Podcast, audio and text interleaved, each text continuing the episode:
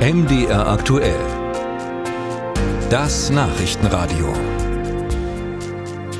Jeder heiße Sommer wird erträglicher mit einer ordentlichen Abkühlung, zum Beispiel im eigenen Pool. Immer mehr Deutsche leisten sich diesen Luxus im Garten, doch damit steigt dann auch der Wasserverbrauch und mitunter ist deshalb zu hören, dass das Befüllen eines Privatpools verboten gehört. Doch wie angespannt ist die Wasserlage und würde ein solches Verbot helfen?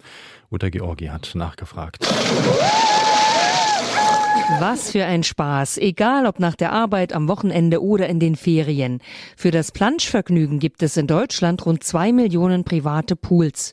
Komplett zu verbieten, dass sie im trockenen Sommer mit Wasser befüllt werden, das sei keine Lösung, sagt der Bund für Umwelt und Naturschutz.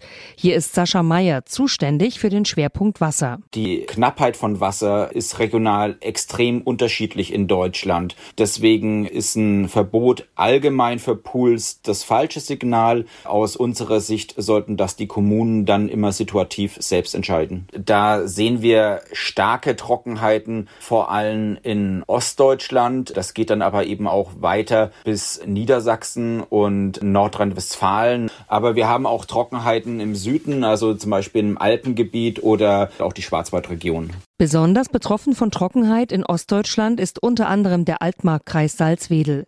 Hier gibt es seit Anfang Juni eine Allgemeinverfügung, die die private Wassernutzung zum Beispiel beim Gießen einschränkt. Ähnlich soll das ab Ende des Monats auch im Landkreis Stendal geregelt werden.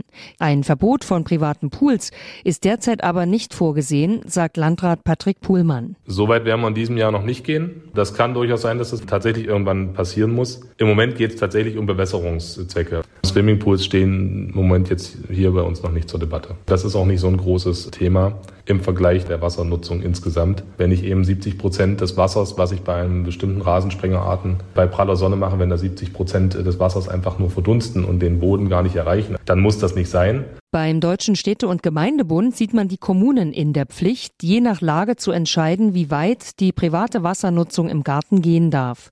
Ein generelles Poolverbot sei aber nicht angemessen, sagt Wasserexperte Alexander Kramer, denn die Versorgung, der Wasserversorgung in Deutschland ist grundsätzlich nicht gefährdet, beziehungsweise vor allem nicht flächendeckend gefährdet. Es kann allerdings vorkommen, gerade jetzt bei langanhaltenden Hitze- und Dürreperioden, dass es dann vor Ort punktuell zu Wasserknappheiten kommen kann. Und dann ist eine Möglichkeit eben auch, dass die Kommunen als Ultima Ratio eine Nutzungsbeschränkung oder Verwendungsverbote aussprechen.